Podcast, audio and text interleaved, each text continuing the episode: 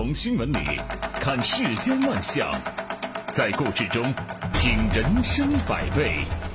正涵读报，欢迎您收听正涵读报。在我们节目播出的过程当中，欢迎您通过微信与我们保持互动，就我们的节目内容发表您的观点。微信公众号您可以搜索 zhdb 八零零加关注，也欢迎您使用蜻蜓 FM 和喜马拉雅 APP 搜索正涵读报，关注我们的节目。好，来说今天的头条。昨天举行的十三届全国人大常委会第十二次会议决定对《中华人民共和国土地管理法》《中华人民共和国城市房地产管理法》作出修改。这两部新的法律将于二零二零年一月一号起生效执行。其中，《土地管理法》的修改主要侧重于集体经营性建设用地入市交易方面，破除了农村集体建设用地进入市场的法律障碍。这项修改对于激发我国农村集体建设用地进入市场交易，将起到直接的推动作用，从而呢，更多的增加农民的利益，推动我国城乡一体化的协同发展。本次对土地管理法修改最为重要的一个动作，就是删除了旧法律中关于任何单位或个人需要使用土地必须使用国有土地的规定。我们国家的这个土地管理啊，过去实行的是城乡二元制的结构。那么，城市土地呢，一律是国有土地，啊，国家是城市土地的所有者；而农村土地则由农村集体所有。这种城乡二元的土地制度有它的历史渊源，但是和我们这个市场经济体系确立以后，城乡土地的实际使用情况呢，已经完全不能切合了。呃，实际上，这个旧法律的这个规定。早就被突破了，特别是随着近些年来啊这个城镇化的快速推进，我们国家越来越多的大中城市版图都在不断的扩大，原来的农村土地呢，通过地方政府主导的这个征收，改变了属性啊，成为了国有土地。但是啊，就是在这个集体土地通过征收转变成城市土地的过程当中，由于我们的法律法规规定不够清晰，就导致了。很多的征地拆迁纠纷，啊，被征地农民的权益呢，没有得能够得得到很好的保障。那么在这次对土地管理法的修改中，增加了相关的条款，就规定，农村集体建设用地在符合规划、依法登记，并且经三分之二以上集体经济组织成员同意的情况下，可以通过出让、出租等方式，交由农村集体经济组织以外的单位或个人直接使用。同时呢，使用者在取得这个农村集体建设用地之后，也可以转让、可以互换、可以抵押啊。那么，这是一次非常重要的土地管理制度创新。这个新规定实际上为农村土地进入市场交易打开了一个重要的口子。呃，这就意味着现在的土地征收制度会出现重大变革。农村集体土地，无论是用于公共设施建设还是商业建设，它都会产生巨大的商业利益。农村集体土地通过市场交易，它才可以体现出更合理的实际价值，让农民有机会得到来自市场的土地红利。相比于过去的土地征收啊，这是一种更具公平性的制度。地方政府呢，也可以从这个土地征收的事务中解脱出来，减少利益交易和利益摩擦。啊，使这个土地市场啊，真正的像一个市场。呃，此次对土地管理法的修订呢，是与对城市房地产管理法的修订一起来推动的。房子是用来住的，不是用来炒的啊。实际上，这次改革啊，进一步的落实了这项政策，推动农村集体土地入市交易，可以有效的起到加大土地供应的这个效果，同时减轻城市中心区用地压力。并且对城乡一体化的建设起到重要的推动作用。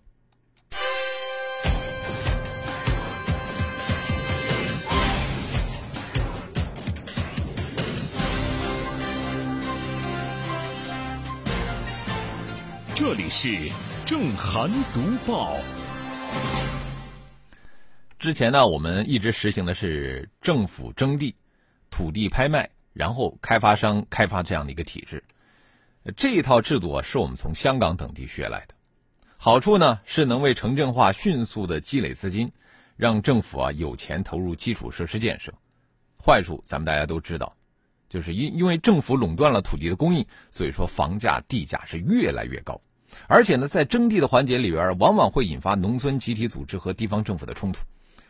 那么，新的这个农村土地的改革，就意味着政府向社会大规模的转移土地红利，这个是非常值得称道的。呃，那么这就意味着一大批低成本的土地可以入市，由此会产生一大批低成本的房屋，对于抑制现在的高房价还有高租金会产生巨大的作用。我们继续要说的新闻也是重要的改革，这个新药的制度也开了一个大口子。昨天上午，新修订的《中华人民共和国药品管理法》经十三届全国人大常委会第十二次会议表决通过，将于二零一九年十二月一号实行。这部法律规定，进口国内未批的境外合法新药不再按假药论处。对未经批准进口少量境外已合法上市的药品，情节较轻的，可以依法减轻或者免予处罚。呃，听了这个法律规定的变化，我想很多人都会想起去年的那部非常火爆的电影《我不是药神》。呃，你看有些进口药，对于老百姓来讲那就是救命的药，但是因为没有获得批文，不买吧，延误救治；买了呢。却是违法的，这就让人为难了。还有的药，虽然国内也有进口的这个药，啊，原研药，但是仿制药才便宜啊，才吃得起呀。啊，有的这个仿制药，严格来说呢，它并非是假药，它只是存在一个专利的问题。禁止销售啊，的确是符合法律，但是一禁了之，却并不符合以人民健康为中心的宗旨要求。那么现在这个新规定。为此就开了个口子，这是既维护了法律的严肃性，又充分的尊重现实需求的考量，符合民众的期待。当然呢，就是说你要是从境外买药来救命是可以的，但是如果说你把这个事儿当成一门生意，还是不行啊。呃，还是会面对法律的处罚啊。这是我们从新修订的药品管理法中读出的法律初衷，我们从中体会到了人性关怀的温度。啊，同时呢，这部法律也彰显着回应民生关切和生命至上的价值理念。呃，相当长一段时间以来啊，在中国上市的一些新药要比欧美呢晚上好几年。那面对这种状况，我们的政策法规也一直在调整。比如说，明确进口创新药接受境外临床试验数据，在境外多中心取得的临床试验数据可用于在中国申报注册申请。而我们期待着呀。这样的务实改革能够再多一些，再快一些。这里是正涵读报。我们的法律法规一直在与时俱进，啊，同时也需要我们的法治观念呢跟着与时俱进。近日，又有一起反杀案引发了舆论的关注。今年二月八号，呃，丽江九零后的女子唐雪在回家途中呢，被醉酒男子李某。拦车和辱骂，他和父亲找李某理论的时候，这三个人呢首次发生了厮打。第二天凌晨，李某持菜刀到这个唐雪家砸门，然后唐雪拿上家里边的两把水果刀就出门，然后两个人再次发生了打斗。最终呢，这个唐雪挥舞着一把水果刀，伤及了李某右胸部的主动脉，啊，致后者急性失血性休克死亡。就在八月二十五号，呃，该案检方起诉书曝光，丽江市永胜县检察院认为，唐雪与被害人李某发生扭打，持刀故意伤害他人身体致人死亡，应以故意伤害罪追究其刑事责任。但是，唐雪的行为具有正当防卫的情节，应当减轻或者免除处罚。那么，对于这个当地检方的起诉意见，这个舆论呢，一下子就分成了两波。有一波认为唐雪是正当防卫啊，有网友就说了，说半夜持刀砸门，不管是不是醉酒，打死他都算是正当防卫。但另外一波不认同这个观点，这个不算吧？人家也没有进你们家门那完全你可以不开门，你可以报警啊，这样不就解决问题了吗？那就言下之意，呃，人家李某并没有进到你家里来，你唐雪啊没有必要持刀出门去跟人家扭打。你说这就是一个比较大的争议点，对吧？啊，事实上啊，面对正在发生的不法侵害，我们要求公民只报警不防卫啊，这真的是一种理想的状态，也明显不符合正当防卫的立法精神。其实呢，唐雪有没有必要持刀出门，并不是评价正当防卫限度的一个标志。究竟是防卫恰当还是防卫过当？我们要通过当时所处的环境来判断，啊，而不是说事后我们求全责备。遗憾的是啊，把这个正当防卫认定为防卫过当，进而呢认定为伤故意伤害，在我们国家的司法实践中并不少见，甚至会成为一种普遍性的判决。当然呢，令人颇感欣慰的是什么呢？就是这一两年来，你比方说在于海明案啊，在来源反杀案等案件当中，正当防卫制度。正在被激活，依法防卫者优先保护理念越来越多的得到了彰显。法不能向不法让步，那么对于不法侵害就应该允许正义反击。所以说，在这个意义上，只要我们纠正了将正当防卫认定为故意伤害罪的这种错误认知，我们就可以发现，丽江反杀案或许根本不必纠结于说这个李某是不是进了唐雪的家门。这里是正涵读报。说了丽江反杀案，我们接着再来说一个小小的骗保案，那 一样富有戏剧性啊。据中国纪检监察报报道，前不久呢，重庆市綦江区纪委监委查处了三江街道复兴村原党支部书记罗玉良骗取国家低保案，因其令人啧舌的作弊手法，引发了很多的关注。怎么回事呢？在二零零九年啊，三江街道辖区的企业破产倒闭，下岗工人批量办理城镇职工低保，时任复兴村党支部书记的罗玉良就动起了骗取低保金的歪心思。他把他一九八三年出生的儿子的年龄改成了一九五三年，就是比一九五六年出生的自己还大三岁。乖乖啊！自己的亲生儿子比爹还大三岁，他谎称自己的儿子是自己的亲戚，那的确是亲戚啊。之后，在时任三河街社区主任的好朋友张正平的帮助下，成功的骗取低保金长达九年。看来并不高明的骗保手段，就这么蒙混过关，审核不严造成漏洞，肯定是一大原因。但是在我看来呢，这肯定不是最关键的原因，是吧？从事后的调查结果来看，罗玉良之所以能够得逞，还在于朝里边有人呢，打通了审核的一些环节。审核之所以会不严，那是因为我们有一些手握审批权的人，将这个民生福利当成了自己可以随意支配的资源，出现了关系保、人情保啊，甚至一些人监守自盗，利用职务之便，将这个低保金啊都拿进了自己的腰包。呃，骗保手段虽然说花样常新，但是骗保这个问题一点都不新鲜。骗保问题那可以说是野火烧不尽，春风吹又生，甚至有愈演愈烈的趋势。原因是什么？恐怕除了审核不严这样的管理缺陷之外，最主要的原因还是违规成本太低了。这一方面，对于骗保人员，我们缺乏有效的法律制裁。虽然说《城市居民最低生活保障条例》规定。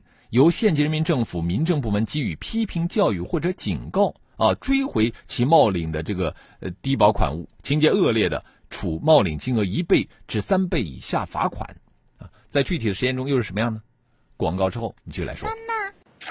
早安，您吃点什么？来点有品质。您放心，咱这儿的早餐啊，选用最新鲜的食材，没有地沟油、瘦肉精、塑化剂、色素、香精一定也没有速成剂。那味道怎么样？味道纯正，入耳即化，关键是走心。有些什么口味啊？酸的醋酸、柠檬酸，生活的各种辛酸。有苦味的吗？有绿茶、咖啡、苦瓜、苦胆和各种苦闷。那甜的呢？有蜜，有糖，有苦味过后舌根是淡淡的甜和各种世间的美好。那肯定也有辣的。当然有朝天椒、生姜、大蒜和各种。富有建设性的麻辣点评，早餐要吃好，选择有品质的新闻大餐。工作日八点，FM 一零四正涵读报，诚意奉献。好，欢迎回来，这里是正在直播的正涵读报。我们在广告之前说到了骗保，这个骗低保的手段花样常新，但是骗保这个问题一点都不新鲜啊，甚至是野火烧不尽，春风吹又生。为什么呢？就是因为啊。骗保他的这个处罚太轻了啊，犯罪成本太低了。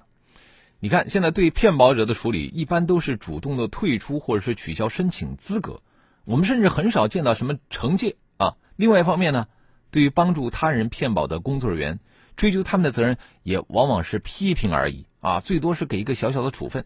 你比方说，就拿我们说的这个重庆綦江的这一起骗保案的处理结果来看，作为骗保的主角罗玉良，只是被给予了留党察看两年的处分。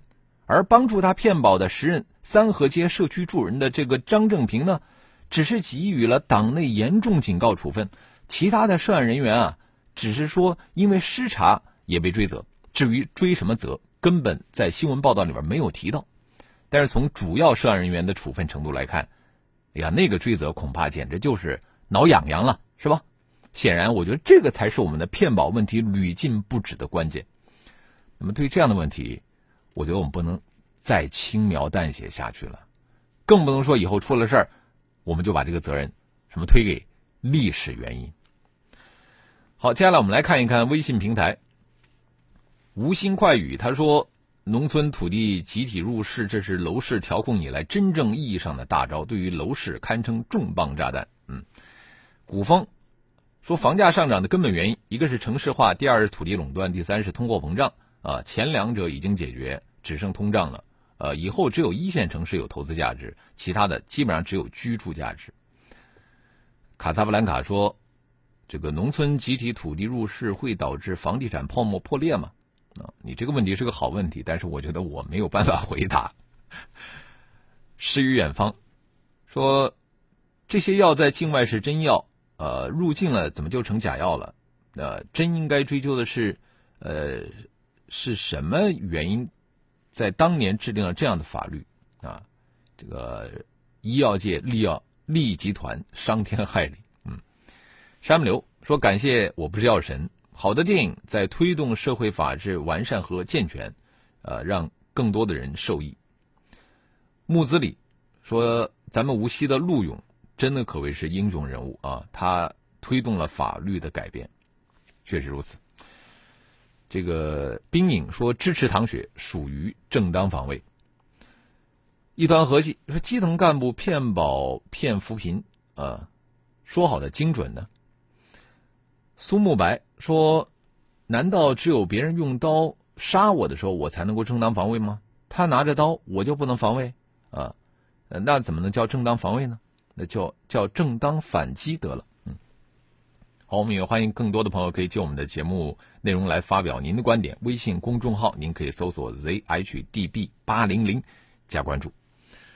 前面说到了这个骗保啊是屡禁不止，我们接着说的这个高端公厕好像也是层出不穷。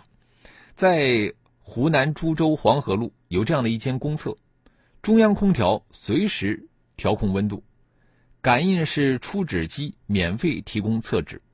每一个厕位都装有智能循环空气清新口，配有洗手液，烘手机的洗手池也可以自动调节水温。在入厕前呢，可以通过侧位智能引导系统的显示屏，精准的掌握这个厕所的位置。如厕以后呢，可以在旁边的藤椅上喝上一杯免费的热水，或者是上楼在图书架找本书看看，在卡座沙发上用免费 WiFi 刷一刷手机。甚至还可以弹一会儿钢琴。如此高大上的公厕，是株洲便民服务的一项成果啊！自去年八月份开始呢，株洲市着力的解决公厕布局不合理、数量不充足、管理不完善等问题，在城区对厕所进行改造。这场工程最大的亮点在于，特别强调了“公厕家”的理念，啊，致力于将。城区的公厕都打造成具备多种功能的标准化便民服务综合体，啊，并且以株洲古称将它们统一命名为“建宁驿站”。这个从既定方案来看啊，这是一场非常用心也非常努力的工作。说两年之内要达成城区建成区五百米内有公厕，所有公厕有统一标志，所有公厕有专人管理保洁，所有公厕配有手纸等局面。啊，这不仅仅可以有效的缓解城区找厕所难、上厕所难，也堪称展现了工作作风改善城市形象的一条捷径。但是同时，我们也要看到，就这样的工程，意味着公共资源的大量投入。啊，说的直白点，就是要花大量的钱。你别说像株洲这样的很普通的城市，你就到到北上广深这样的一线城市，这么高大上的公厕，你能找出几个来？那那这样的公厕不仅建设起来费时、费力、费钱，你维护起来问题也很多。这方面的教训实在是太多了啊！我们读报曾经说过好几次了，就是很多的这个高配公厕一开始的时候都很风光啊。但是呢，很快会发现就难以为继了，然后纷纷以这样那样的借口闭门谢客，或者是沦为中看不中用的摆设，或者是悄悄的改作他用，而市民上厕所难的问题依然没有得到有效的解决。